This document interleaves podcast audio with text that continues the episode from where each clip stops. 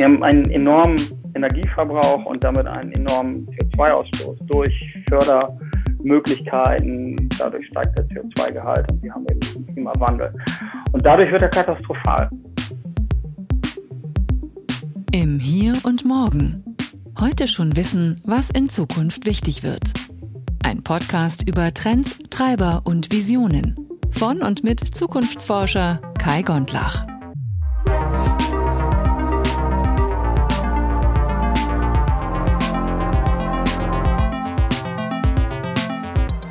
Moin im Hier und Morgen, hier ist der Kai und ich freue mich, dass du wieder dabei bist. Diese Woche habe ich zu Gast Enno W. Steffens, du hast ihn gerade schon gehört. Er ist einer der unbestrittenen Experten und Expertinnen für Nachhaltigkeit und Klimawandel, Klimakrise, Klimakatastrophe. Das haben wir unter anderem diskutiert.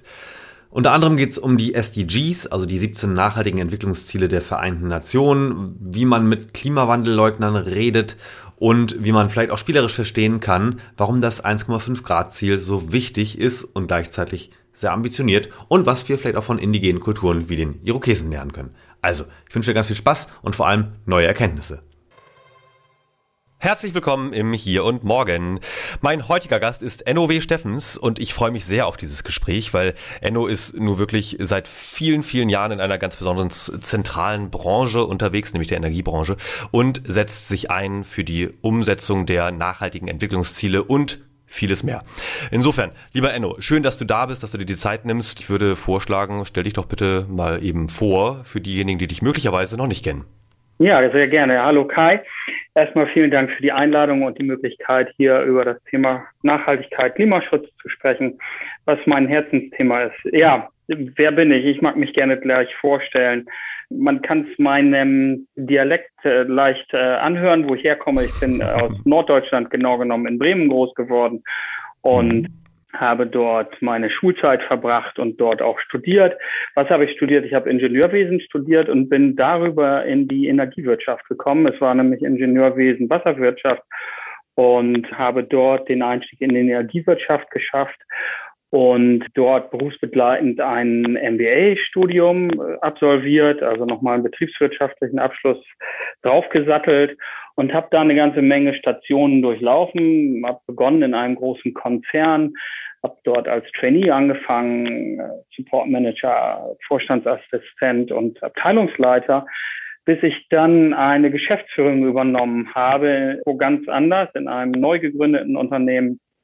Und ähm, ja, das war eine ganz andere Herausforderung und war spannend, äh, das zu machen. Das war am Bodensee dann auch, wo es mich als ja, Norddeutschen mit viel Wasser auch sehr hingetrieben hat. Und mhm. dann hat sich eine Möglichkeit ergeben, ein wiederum älteres Stadtwerk in Oberbayern zu übernehmen als Geschäftsführung. Und da standen wieder andere Aufgaben an. Und diese ganzen Aufgaben waren immer davon genährt, äh, haben mich motiviert, weil das Thema Energiewende, Energieversorgung, Daseinsvorsorge dort im Mittelpunkt stand äh, und steht auch bei diesen Unternehmen bis heute. Und da gibt es eine ganz enge Verknüpfung auch mit den 17 Zielen für nachhaltige Entwicklung.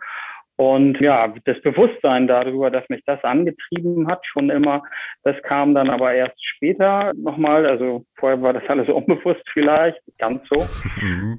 Aber seit 2019 setze ich mich als Berater, Trainer und Redner für diese Themen ein, Nachhaltigkeit, Klimaschutz und ziehe dadurch Lande und halte Vorträge oder ich unterstütze Unternehmen in dem bestreben, eben diese Transformation zu bewältigen, hin zu einem nachhaltig wirtschaftenden Unternehmen und das vorrangig in der Energiewirtschaft. Und ja, bin jetzt seit kurzem für ein Unternehmen auch im Einsatz als Geschäftsführer, die dort aus der Energieversorgungsbranche kommen und dort Dienstleistungen anbieten für regenerative Energie, die bezahlbar sein soll und sauber sein soll. Und ja, das alles ist spannend und das ist so mein Lebenslauf der berufliche Lebenslauf. Es gibt aber auch einen privaten.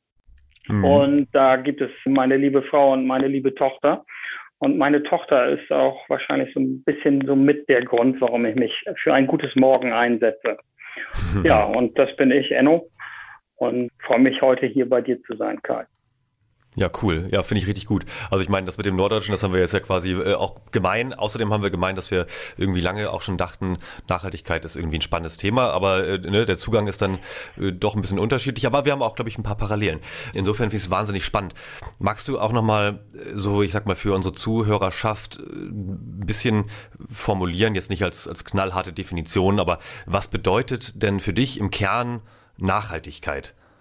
Ja, sehr gerne. Also zunächst mal, glaube ich, gibt es keine so richtige feststehende Definition dafür, beziehungsweise so ein bisschen Interpretationssachen. Das ist auch eine Frage, die ich gerne stelle, wenn ich in Unternehmen komme, wie das denn definiert mhm. wird, weil ähm, ja. da jeder, jede auch eine unterschiedliche Definition von hat. Und ich bin auf das Thema Nachhaltigkeit gestoßen über den Klimaschutz und habe dann festgestellt, dass es sich eben in diesen 17 Zielen für nachhaltige Entwicklung der Vereinten Nationen wiederfindet, der Klimaschutz.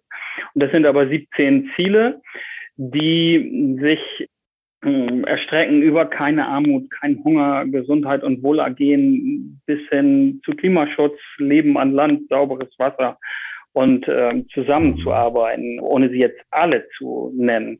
Und die haben wiederum, kann man sie ein bisschen reduzieren auf drei Stufen, dass man sich dort auf den Planeten, also dann Biodiversität äh, zum Beispiel, dort fokussiert und weitere Ziele.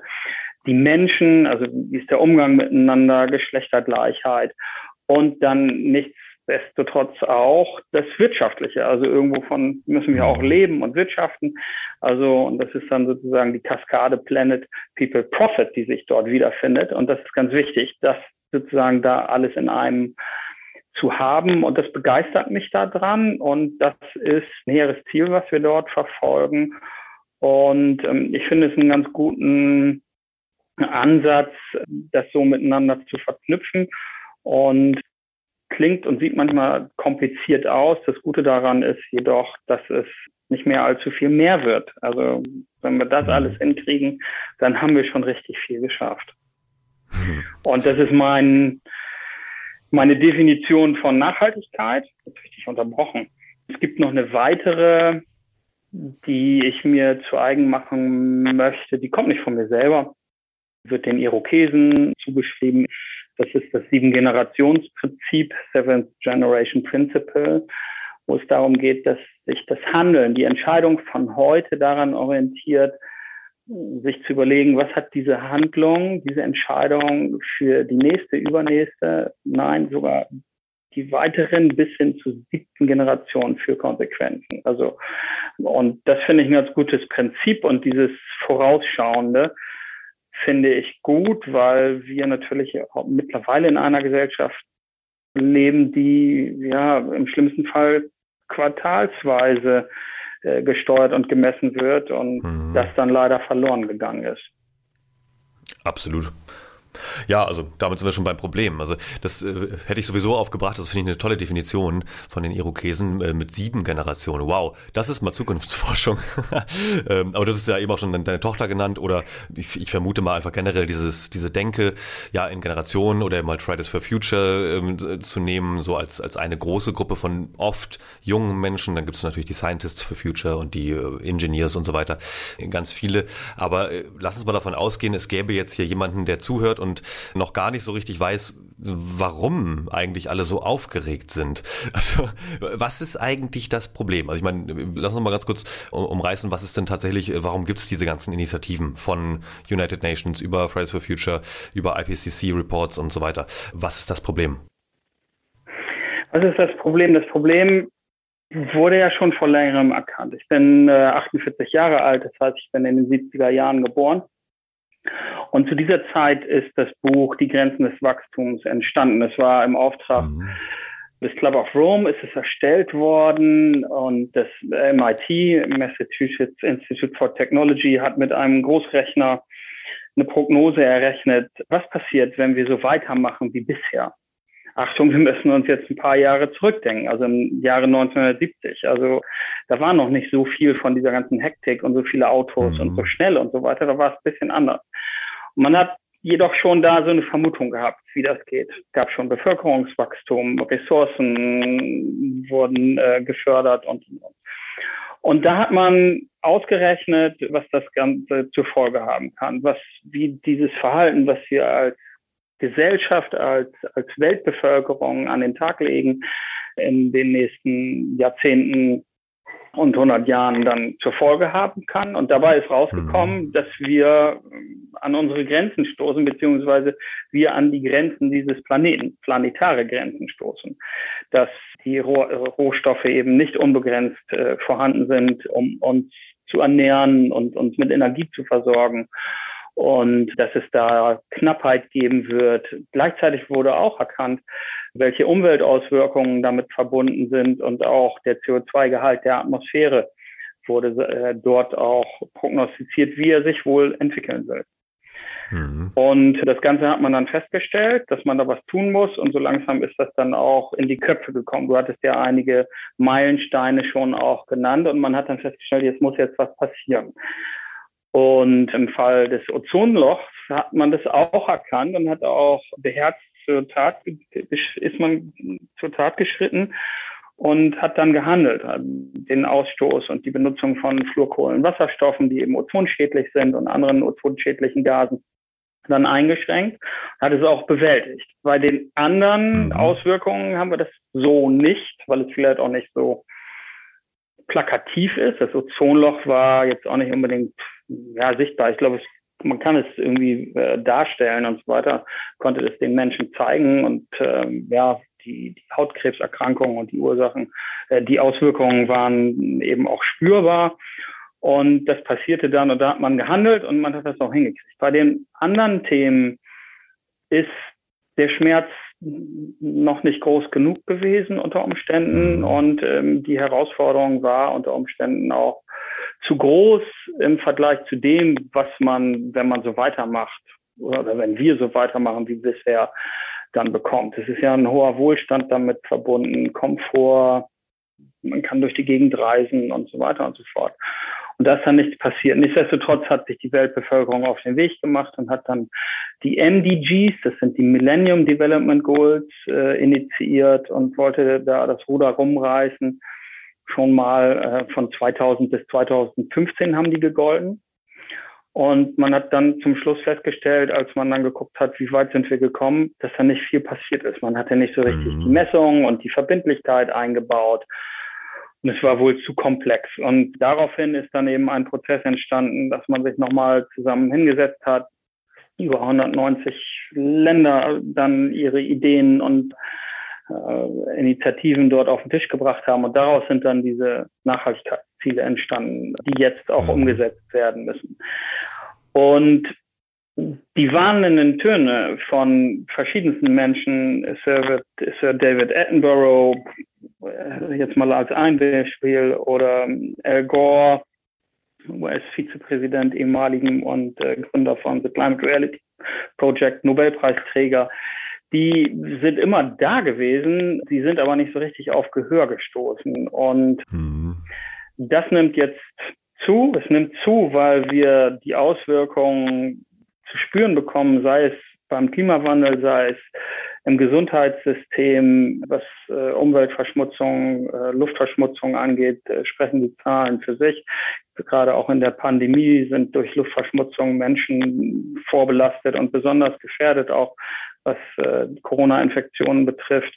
Und so ist da eine Dynamik entstanden. Und ja, es hieß mal, solche eine Bewegung braucht eine Ikone.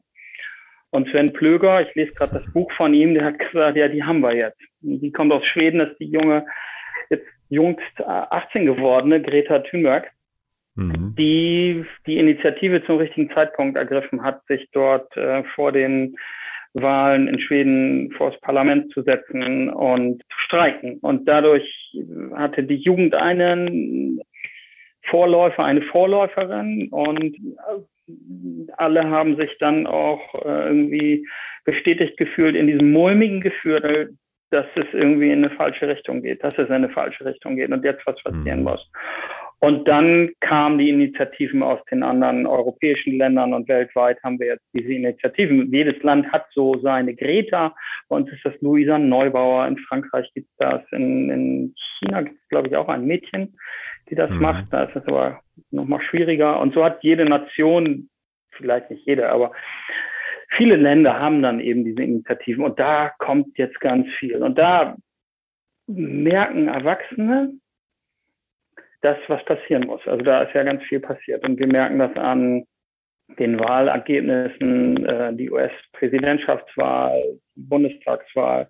Dieses Thema ist nicht mehr vom Tisch zu kriegen.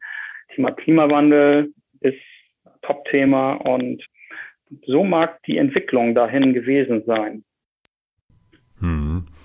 Und das Problem, in dem wir jetzt stecken, das haben wir jetzt ja ich, ich würde mal so ein bisschen provokant sagen, endlich auch hier in Deutschland stärker zu spüren bekommen. Ich glaube, damit, oder da lag, glaube ich, auch viele Jahre so ein bisschen der, äh, das Hemmnis, dass Klimawandel immer so ein Thema war, ja gut, es ist halt irgendwo, aber es betrifft uns hier nicht. Und äh, auch wenn es, wenn es nicht ganz stimmt, weil es gab auch in, in Mitteleuropa früher, also vor einigen Jahrzehnten, Dürreperioden, die eigentlich ungewöhnlich waren oder manchmal eine Überschwemmung, die auch ungewöhnlich war. Äh, aber das war selten. Und jetzt kommt es immer häufiger und auch immer drastischer. Also ne, Stichwort A letztes Jahr, als die A über ihre Ufer getreten ist. Das war nur ein Beispiel, es gab mehrere. Und die Prognosen der Wissenschaftlerinnen und Wissenschaftler sind ja da auch recht eindeutig, die gar nicht mal, also was auch nicht ihr, ihr Ton wäre, die wollen jetzt keine Panik auslösen, aber sie sagen schon immer deutlicher und äh, sammeln sich immer häufiger zusammen, es wird nicht besser. So, jetzt haben wir den Salat sozusagen. Wir haben allerdings auf der anderen Seite tolle Initiativen und äh, dann gibt's dennoch, und das war jetzt eine lange Herleitung für diese Frage, dennoch auch immer noch Menschen, die entweder alles abstreiten oder die sagen, naja, Klimawandel hat es immer gegeben, müssen wir uns halt darauf einrichten. Ähm, und ich habe gesehen, in deinem Profil stand, dass du mal einen Kurs äh, mitgemacht hast, der da hieß Making Sense of Climate Science Denial. Also mhm. ne, irgendwie verstehen oder Sinn daraus machen, wie Menschen, die den Klimawandel leugnen, ja. ticken. Ähm, wie, wie geht das? Hol uns mal ins Boot. Ja, das ist, ist nicht ganz einfach. Ich hatte jüngst bei LinkedIn auch zu jemandem kommentiert, der sagte, er will diese Diskussion nicht mehr. Er vergeudet seine Kraft nicht mehr dafür, mit Menschen zu diskutieren, ob es überhaupt Klimawandel gäbe oder nicht. Und ja, was okay. ich dazu kommentiert habe, findet ihr bei LinkedIn. Wie kann man mit jemandem über den Klimawandel beziehungsweise Klimawissenschaftsleugnung sprechen, der äh, oder die Person, die dann eben behauptet, äh, das gäbe es alles nicht und das wäre alles verkehrt. Da gibt es unterschiedliche Methoden dazu und eins, was mir wichtig ist und was mir so auch hängen geblieben ist aus diesem Kurs, ist, dass wenn wir über etwas sprechen, wie etwas nicht ist, also wie ich einen Mythos entzaubere, sage ich mal, entschlüssele, dann beginne ich erstmal damit, dass ich sage, Achtung, ich entschlüssele jetzt einen Mythos. Dann spreche ich ihn an, also ist so die Reihenfolge. Ne? Mhm. Dann sage ich, okay, Klimawandel hat es schon immer gegeben und deshalb ist der Klimawandel, den wir jetzt haben, ganz, eine ganz normale Sache und wir müssen nichts tun. Also das war jetzt der, das, der Mythos. Und dann sage ich als nächstes, mhm. was daran eben nicht stimmt. Und wichtig ist dann, weil ich dann der Person, die mir gegenüber ist, ja irgendwie was wegnehme. Ich nehme mir einen Glauben weg. Ich nehme mir sozusagen ein mhm. Puzzlestück mhm. aus dem Kopf. Ein Puzzlestück aus dem Weltbild, was mein Gegenüber hat. Das passiert mir genauso, wenn jemand mit mir spricht und ich da was habe, was so völlig fest verankert ist und das mein Gegenüber mir dann sagt, nee, das ist nicht so, dann brauche ich eine Alternative. Dann brauche ich eine Alternative, wie Stimmt. es denn wirklich ist. Und das ist das Wichtige dann. Und in dem Fall, in dem Beispiel, was ich jetzt genannt habe, zählen dann eben Fakten. Also es ist vollkommen richtig. Wir hatten schon immer Klimawandel. Das hat sich über äh, Jahrtausende, Jahr, äh, Jahrmillionen Jahre hier auf der Erde immer wieder geändert. Und das ist so. Nur haben wir momentan folgende äh, Situation, dass es eben einen Zusammenhang mit dem Gehalt von Treibhausgasen, insbesondere CO2. Und darauf, auf dieses äh, Gas wird sozusagen rückgerechnet, um eine Zahl zu haben, dass dieser CO2-Gehalt in der Atmosphäre deutlich steigt. Und so steigt, mhm. wie wir es noch nie hatten. Äh, und dann kann man diese Kurve zeigen. Und es gibt einen Zusammenhang zwischen diesem Spurengas, was auch nur zu einem geringen Prozentteil in der Atmosphäre ist, aber dieser geringe Prozentteil sorgt genau dafür, dass es hier warm genug ist. Mhm. Nicht zu kalt, nicht zu warm, genau richtig. Sorgt eben dafür, bei steigender Tendenz, bei steigender Konzentration, dass es wärmer wird. Und wärmer wird für uns in unangenehmere Bereiche, was Hitzewellen zur Folge hat, Dürre und zu Phänomenen führen kann, dass es teilweise sich das Wetter so verschiebt, dass es im Winter an bestimmten Stellen besonders kalt ist, was ja im Winter jetzt irgendwie normal ist, dass es kalt ist, aber es ist besonders kalt. Und anderen Stellen sehr warm ist und dann teilweise Umkehrungen stattfinden, dass es in den USA äh, auf dem Kontinent sehr kalt ist oder in Rom äh, der Trevi-Bohnen vereist ist und ähm, am Nordpol wir Temperaturen messen, die so noch nie da gewesen sind in ihrer Höhe, mhm. seitdem wir messen. Und das wäre so jetzt, um dieses Puzzlestück dann wieder einzusetzen, und so gibt es im Rahmen dieses Lehrgangs, da gibt es auch eine Webseite dazu, für jeden Mythos eine Erklärung, wo er hergekommen ist. Also hm. für jeden ist vielleicht für diese Vollständigkeit, will ich jetzt mal nicht da nehmen, aber für mit Sicherheit 100 Mythen gibt es dort eine Erklärung, wo man nach welcher Formel man das dann entschlüsseln kann. Und dazu hm. gehört natürlich eine Bereitschaft auch des Gegenübers, sich darauf einzulassen dann. Und Oh ja. Ja, es hat natürlich auch Konsequenzen, weil das ich, ich verändere da was am Weltbild unter Umständen bei meinem Gegenüber. Und ich stelle mich diesen Diskussionen trotzdem und bin genauso gerne jedoch auch mit Menschen eben zusammen, die darüber nicht mehr diskutieren, sondern dann anfangen wollen, was zu verändern und da vielleicht nicht weiter wissen, wie sie das machen können. Und ähm, da ist man dann mhm. schon einen Schritt weiter. Ja. ja. auf jeden Fall, stimme ich dir zu.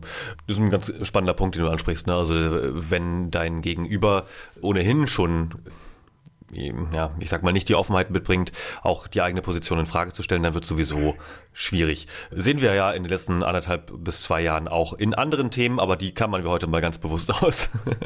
ähm, Habe ich jetzt keine Lust drauf, nicht schon wieder über Corona zu sprechen. Nee, aber äh, was mich noch interessieren würde, im, in der Debatte, also zumindest in, in einem Teil des öffentlich, mehr oder weniger öffentlich geführten Diskurses, ob das jetzt äh, in Talkshows ist oder bei Instagram, erstmal egal, äh, werden die Begriffe Klimawandel, Klimakrise und Klimakatastrophe immer mal unterschiedlich benutzt. Was hältst du davon? Äh, stecken wir schon in der, in der Krise oder sind wir schon in der Katastrophe oder ist es eigentlich nur Wandel? Ja, physikalisch ist es nur ein Wandel, weil sich da das Klima wandelt. Es hat jedoch katastrophale Auswirkungen, wenn wir es mal auf die äh, Biologie beziehen. Und der Planet ist ja letzten Endes ist er Chemie, Biologie und Physik. Und mhm. die Physik und die Chemie, lass mich nachdenken, die machen ihr eigenes Treiben da an der Stelle und ähm, bringen das Ganze eben wieder in, in ein neues Gleichgewicht. Die Biodiversität, also äh, dazu gehören wir auch Menschen, aber auch die Pflanzen mhm. und Tiere und was alles dazu gehört, an Land und im Wasser, äh, die müssen sich dann diesem Wandel auch anpassen. Und das Ganze hat in der Vergangenheit immer auch ganz gut geklappt, weil die äh, Biosphäre eben auch Zeit hatte, sich äh, entsprechend dort anzupassen. Und das findet momentan aber im Schnelldurchlauf statt. Also wir holen viel CO2 aus der Erde durch fossile Brennstoffe. Ähm, wir verbrennen so viel CO2, wie die Erde in 100.000 Jahren äh, binden kann, also oder Millionen. Wir haben einen enormen Energieverbrauch und damit einen enormen CO2-Ausstoß durch Fördermöglichkeiten, wie eben die fossilen Brennstoffe zutage gebracht werden können und dadurch steigt der CO2-Gehalt und wir haben eben diesen Klimawandel. Und dadurch wird er katastrophal, weil das Katastrophale daran ist, dass das Tempo so stark ist. Mhm. Und damit ist es auch eine Krise. Ja, also äh, die Begriffe, die haben schon ihre Berechtigung. Es ist unter Umständen mhm. eben die Frage, was man damit bezwecken, bezwecken möchte, wenn man den einen oder den anderen Begriff verwendet. Das mhm, verursacht ja. ja was beim Gegenüber, wenn ich das eine oder andere sage. Oh, sind ja inzwischen auch schon fast ein bisschen Kampfbegriffe geworden, aber äh, abgesehen davon hat äh, inzwischen selbst Bill Gates letztes Jahr ein Buch rausgebracht, wo er von der äh, davon spricht, die Klimakatastrophe, glaube ich, zu verhindern oder die Klimakrise. Also ähm, es ist eigentlich schon im Mainstream angekommen. Ich glaube eigentlich auch daran, dass unsere Zuhörerinnen und Zuhörer schon auf der Seite stehen. Was ich aber auch ansprechen möchte unbedingt, ist ein ganz tolles Projekt, was du auch mit ähm, vertrittst, nämlich En-ROADS, den Simulator für Klimawandellösungen. Magst du mal er erklären, äh, warum das wichtig ist? Weil das passt gerade so gut zum Thema CO2 in der Atmosphäre. Äh, was zeigt uns diese Simulation? Das ist auch vom MIT entwickelt worden ähm, und dort der von Climate Active Sustainability Initiative ist das entwickelt worden. Und das ist ein Tool, was basiert auf verschiedensten Datenbasen und Rechenalgorithmen, wo dargestellt wird anhand verschiedenen, anhand von verschiedenen Möglichkeiten, hier geht es nur um das Thema äh, Klimawandel, wie der Klimawandel beeinflusst werden kann im positiven Sinne, dass wir das anderthalb Grad Ziel erreichen. Wir haben zwei Grad Ziel und besser anderthalb Grad Ziel soll es werden, weil bei zwei Grad die Auswirkungen schon so sind, dass man sagen muss, dass es nicht gut ist, zwei Grad mhm. zu erreichen in 100 Jahren, beziehungsweise im Jahr 2100 so. Und hier besteht also die Möglichkeit, eine Diskussion so zu führen, weil ja in diesem Zusammenhang immer verschiedene Möglichkeiten auch genannt werden. Und wir Menschen neigen teilweise eben dazu, so für Allgemeinplätze und es gibt so diese eine Lösung. Und anhand dieser Simulation, En-ROAD-Simulation, kann man verschiedene Hebel in Gang setzen. Man kann sie ins Extrem schieben oder äh, aufs Minimum reduzieren. Ich sage jetzt mal zum Beispiel den, die, die Förderung von Kohle subventionieren oder stark besteuern. Mhm. Und das Gleiche kann ich für andere fossile Brennstoffe nehmen, nehmen wir Gas, Öl und so weiter. Wir können jedoch das auch für erneuerbare Energien machen und können dann den Schieber nach ganz rechts oder nach ganz links schieben. Und äh, dann rechnet dieses Modell im Hintergrund aus, anhand von verschiedenen Datenbasen, was das für eine Auswirkung auf die Emissionen hat, mit einem gewissen zeitlichen Versatz auch. Und dann daraus wieder hochgerechnet, wie sich die Temperatur entwickeln würde, wie der Trend ist. Mhm. Und es sind verschiedene Maßnahmen, die man ergreifen kann. Ich hatte jetzt eben den Energiesektor dort mit den Brennstoffen. Es geht soweit dann auch natürlich über Atomenergie, Kernenergie, die massiv auszubauen bis hin zu neuen Technologien, da steckt auch Wasserstoff drin oder eben Dinge, die es noch gar nicht gibt. Insbesondere bei den Dingen, die es noch gar nicht gibt, ist es eben auch der Versuch drin, das Ganze abzubilden, dass man eben sagt, okay, wie lange dauert etwas auf den Markt zu bringen, marktreif zu bringen und wie dau lange dauert es dann, bis es dann sozusagen auch flächenmäßig ausgebracht ist. Mhm. Dann und wie lange dauert es dann wiederum, bis dieser Effekt spürbar ist? Gibt Dinge aus dem Verkehrssektor, Effizienzsteigerung, Elektrifizierung, dasselbe im Gebäudesektor kann das Wirtschaftswachstum annehmen, dass es gedrosselt oder stark ausgebaut ist, Bevölkerung, Aufforstung oder Waldabholzung, an den Hebeln kann man drehen. Und so kann ein eigenes Szenario entstehen. Das sind ja jetzt alles Punkte, die ich genannt habe, die im Rahmen einer solchen Diskussion dann gerne auf den Tisch kommen, wo es dann heißt, ja, wir müssen aber nur genug Bäume pflanzen, dann ist alles gut. Okay, ja, warum denn? So. Ja, weil äh, Bäume sind ein natürlicher CO2-Speicher und ähm, das ist super. Und die nehmen das CO2 aus der Atmosphäre und bringen Sauerstoff und das ist alles ist gut. Wir, wir pflanzen viele Bäume. Okay. Ja, wie viele mhm. denn? Ja, extrem. Also mach mal den Schieber aufs Extrem. Okay, gut. Und dann spreche ich darüber, geben Meinungen in so, einem, in so einer Gruppe dann. Dann wird vielleicht die Gegenrede gehalten. Und dann kommt die Frage, ja, was schätzen Sie denn, was für eine Auswirkung das hat? Das Basisszenario, wenn wir so mhm. weitermachen wie bis jetzt, ähm, der letzte Stand von dem Tool war, ich glaube, 3,4 Grad steuern wir dann an im Jahre 2100. Welch, wie viel besser werden wir? Wir wollen auf anderthalb Grad in die, äh, am besten und dann wird das ja schon mal ein bisschen nicht mehr so absolut, weil man dann plötzlich merkt, von 3,4 mhm. auf anderthalb ist ja viel. Und dann kommt eine Abschätzung dann sagt jemand was. Ne? Also das bringt 0,5 Grad, das bringt 1 Grad. Und erst dann bewege ich diesen Schieber und dann sieht man, wie viel Grad es tatsächlich bringt. Und dann kommt so das Aha-Erlebnis. Und das kann man dann mit diesen anderen mhm. Stellhebeln dann auch machen. Und ja, eine Quintessenz ist dann oftmals beim Publikum, dass festgestellt wird, okay, es gibt nicht die eine Lösung, sondern es ist eine Kombination von vielen Lösungen und ganz wichtig am Ende des Tages, es ist möglich. Also es, diese Lösungen, mhm. die da stehen, die sind ja vorhanden. Wir müssen es lediglich machen. Und ja, mit diesem Gefühl, wenn ich das mitgegeben haben kann, dann bin ich froh, dass ich das mitgegeben habe.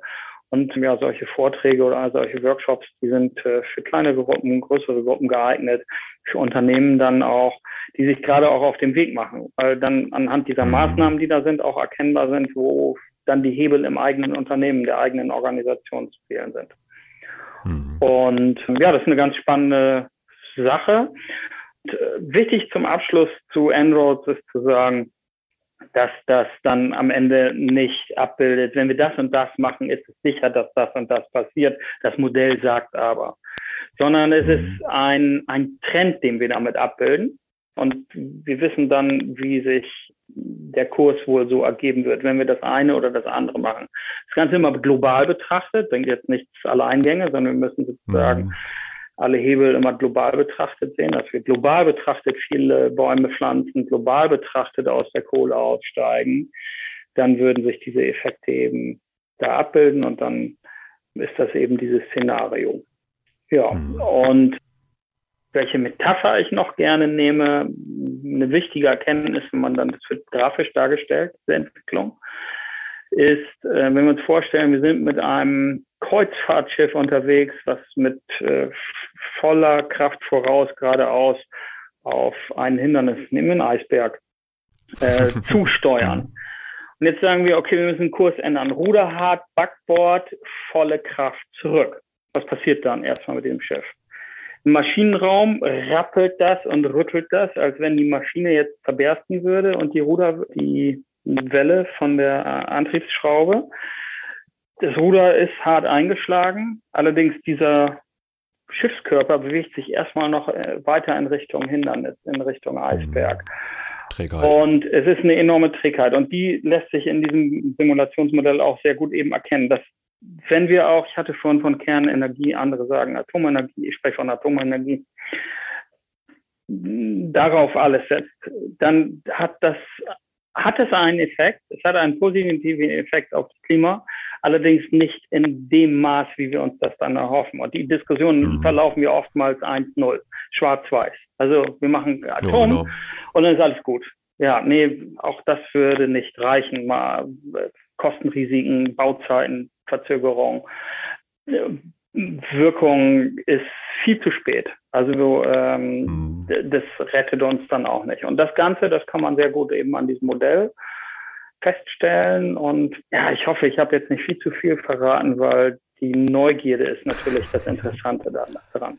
Naja, also die, die Ergebnisse kann ja jeder selbst mal ausprobieren. Das ist, ich finde das äh, unglaublich gut, weil ne, das geht natürlich genau auch in, in mein Metier rein, so Szenarien aufbauen. Und äh, wie du sagst, also das ist jetzt keine Garantie, dass das und das genau passiert. Außerdem sind das keine konkreten Werte. Also da steht ja jetzt nicht dahinter, in der und der Reihenfolge entscheiden sich alle 195 Staaten jetzt dafür aus der Kohle auszusteigen. Und äh, zwar in diesem äh, Zeitplan sozusagen. Nee, es sind natürlich Extreme und also einfach äh, der Einfachheit halber.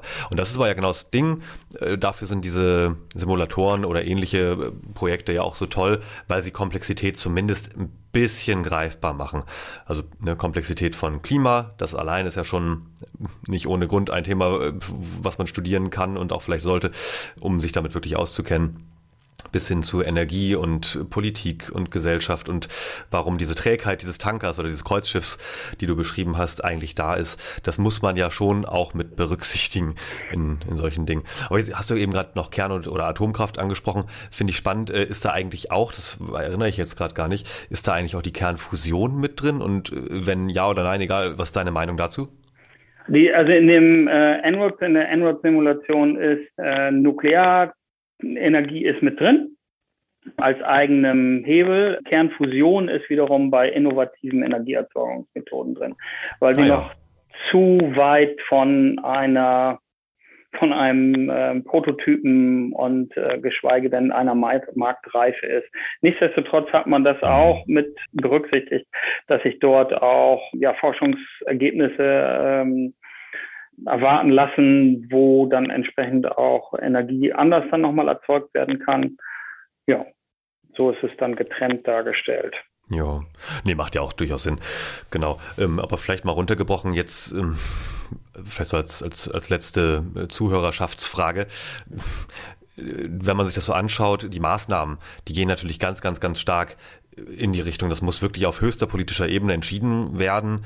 Ne, also sowas wie Kohleausstieg ist natürlich wirklich ein Thema, was jetzt ja zum Glück auch vorgezogen wurde durch die neue Ampel, die neue Ampelregierung. Äh, auf 2030, was ja Sinn ergibt, finde ich, aber auch andere Themen, ne? also ob jetzt äh, Energiemix oder große Pipelines und so weiter. Äh, man bekommt ja schnell den Eindruck, was soll ich eigentlich selbst tun? Wie siehst du das denn? Kann, kann jeder Einzelne oder jeder Einzelne von uns irgendwas wirklich tun, abgesehen davon, alle vier Jahre das Kreuz bei der richtigen Partei zu machen, sozusagen?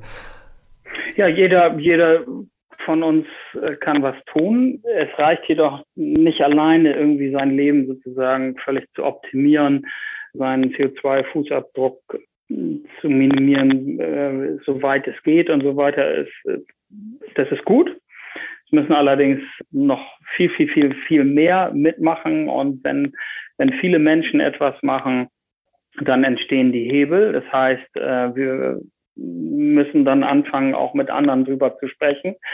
Wir können uns engagieren, indem wir äh, auch politisch tätig werden. Also wir können äh, zum einen unseren Beruf so wählen, dass wir da etwas bewegen.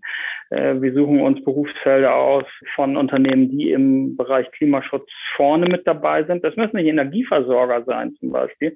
Ein sehr energie- oder emissionsbehaftetes Thema, Energieversorgung. Ähm, mhm. Das Thema Klimaschutz findet sich äh, im Grunde genommen in jeder Branche. Und da können wir schon die Wahl treffen, wo gehen wir dahin. Und das findet auch statt, dass sich die Arbeitskräfte daran orientieren, wo diese Unternehmen zu finden sind. Und dann geht es eben weiter, dass wir uns auch einsetzen können, auf die Straße gehen können, demonstrieren können. Wir können die Partei wählen, wo wir sagen, die setzt das Ganze am besten um. Wir können auch selber in politische Ämter gehen und uns dort engagieren, im Großen und im Kleinen. Und daraus entsteht dann ein großer Wandel, dann ein gesellschaftlicher Wandel. Und das ist nicht immer einfach. Ich bin ja auch viel in Kontakt mit vielen Menschen, die eben aktiv in diesem Thema sind. Und da gibt es mhm. teilweise eben auch so diese Entwicklung, man selber optimiert sich und die anderen machen aber irgendwie, äh, laufen alle in die andere Richtung. Und da kann auch mal Frust dabei sein. Und da ist es auch wichtig, sozusagen sich selbst nicht zu verlieren, sich selber nicht ausbrennen zu lassen an der Stelle und ähm, da auch achtsam mit sich zu sein und auch ein Stück weit, ja, ähm, ruhig, äh, auch, dass wir selber fehlbar und äh, auch unperfekt sein können. Ne? Mhm. Es geht nicht darum, um perfekt jetzt zu sein, es geht darum, dass wir nicht mehr katastrophal sind. Momentan verhalten wir uns einfach mhm. katastrophal. Also das ja. wird schon mal viel bringen. Ja? Das ist ja echt ein Minimalanspruch, aber es ist schön, schön formuliert, ja. Ja. Hm. Gut, ähm, wenn wir mal Bilanz ziehen, das machen wir hier in alter Tradition im Hier und Morgen ganz gerne, nochmal über Dystopien und Utopien sprechen. Äh, wir haben jetzt schon, äh, oder du hast schon ganz viele Aspekte genannt, die äh, auf der einen oder auf der anderen Seite stehen von dieser Bilanz.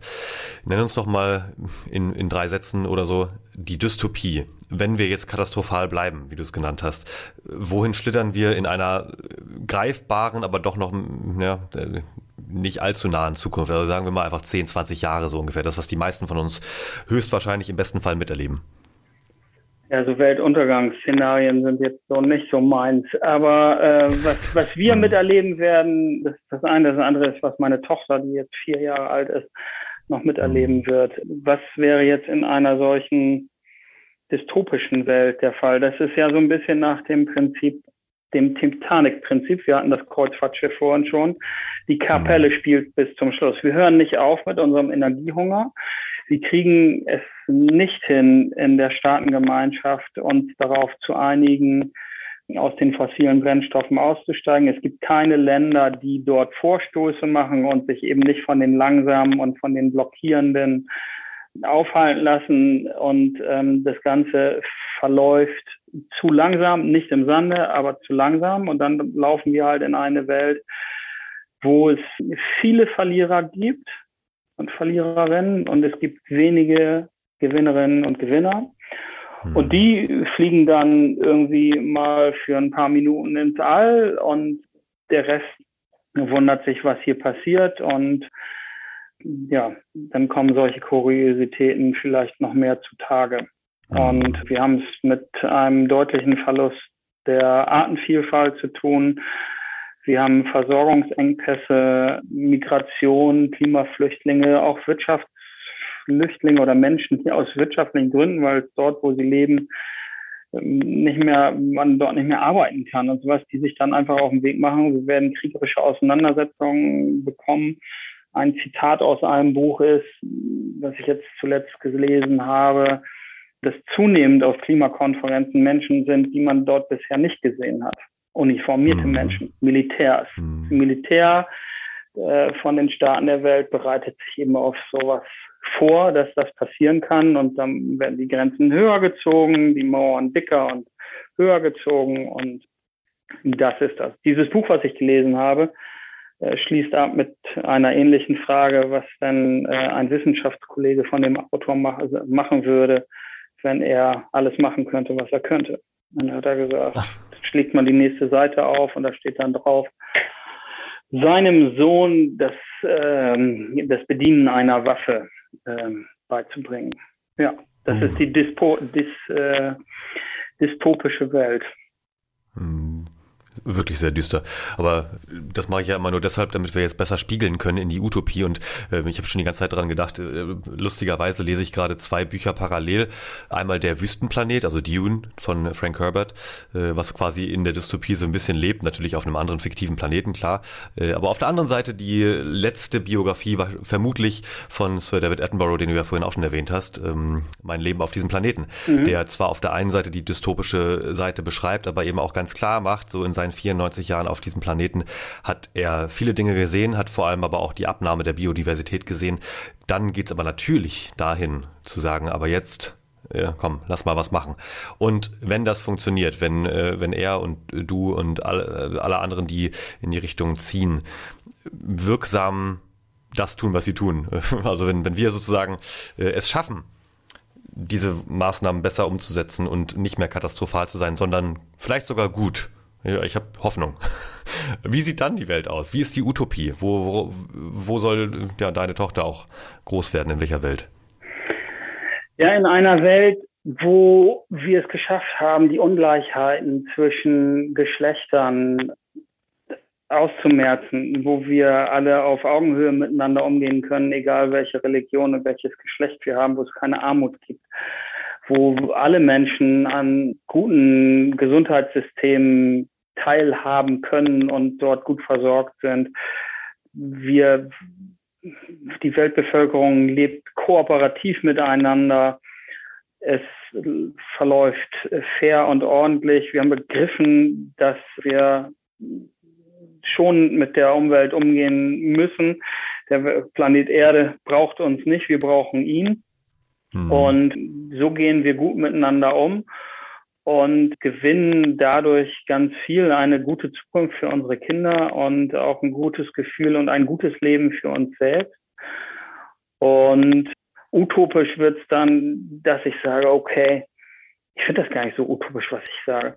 Äh, utopisch wird es dann, dass es so ein tolles äh, Umschwenken ist, dass sich Außerirdische auf dem Planeten Erde bewegen und sagen, wie habt ihr das hingekriegt? So. ja, das finde ich gut. Ja. Oh ja. Das, ja, das, das Gegenteil wäre jetzt der Fall. Da würde man äh, wahrscheinlich vermuten, dass die eher äh, ganz schnell wieder umdrehen und sagen, nee, das geht hier nicht mehr lange gut. Aber ja. schön. Äh, Finde ich eine sehr schöne, äh, schöne Utopie eigentlich. Also ähm, ja. Und äh, ja, vielleicht einen letzten Satz. Äh, wenn du jetzt einen Satz an eine Person deiner Wahl auf dieser Welt richten könntest oder oder alle. Äh, wir können uns auch utopisch vorstellen, das, was du jetzt sagst, wird einmal ganz kurz durchgestellt ins Gehirn von allen Menschen auf diesem Planeten. Was wäre der, dieser Satz? Dieser eine Satz, das ist eine gute Frage und ich möchte das mit dem Sieben-Generationen-Prinzip beantworten. Ich weiß nicht, ob das ein Satz wird. Es ist die Erkenntnis darüber, sich im Plan darüber zu sein, warum wir hier sind, weil zurückliegende Generationen daran gedacht haben, dass es uns gut geht und dass wir das bitte auch beherzigen in unserem Handeln und in unseren Entscheidungen im Hier und Heute, um für eine lebenswerte Zukunft zu sorgen, für die Generationen unserer Kinder und Enkel und alle weiteren Generationen. Cool. Finde ich gut. Ich hoffe, das kam an bei allen. ich ich, ich werde mich drum kümmern. Lieber Enno, ganz herzlichen Dank, dass du hier warst und so viel äh, preisgegeben hast aus deinem Leben, aus deinem Kopf, aus äh, deiner Vision und über Nachhaltigkeit in Zukunft. Ich, ich, hoffe, wir können ein Stück des Weges gemeinsam da auch äh, gestalten. Jetzt gehen wir erstmal wieder zurück in unsere äh, einzelnen Buden und äh, werkeln weiter daran. Also, lieben Dank, dass du hier warst. Bis bald und alles Gute. Danke, lieber Kai. Alles Gute für dich.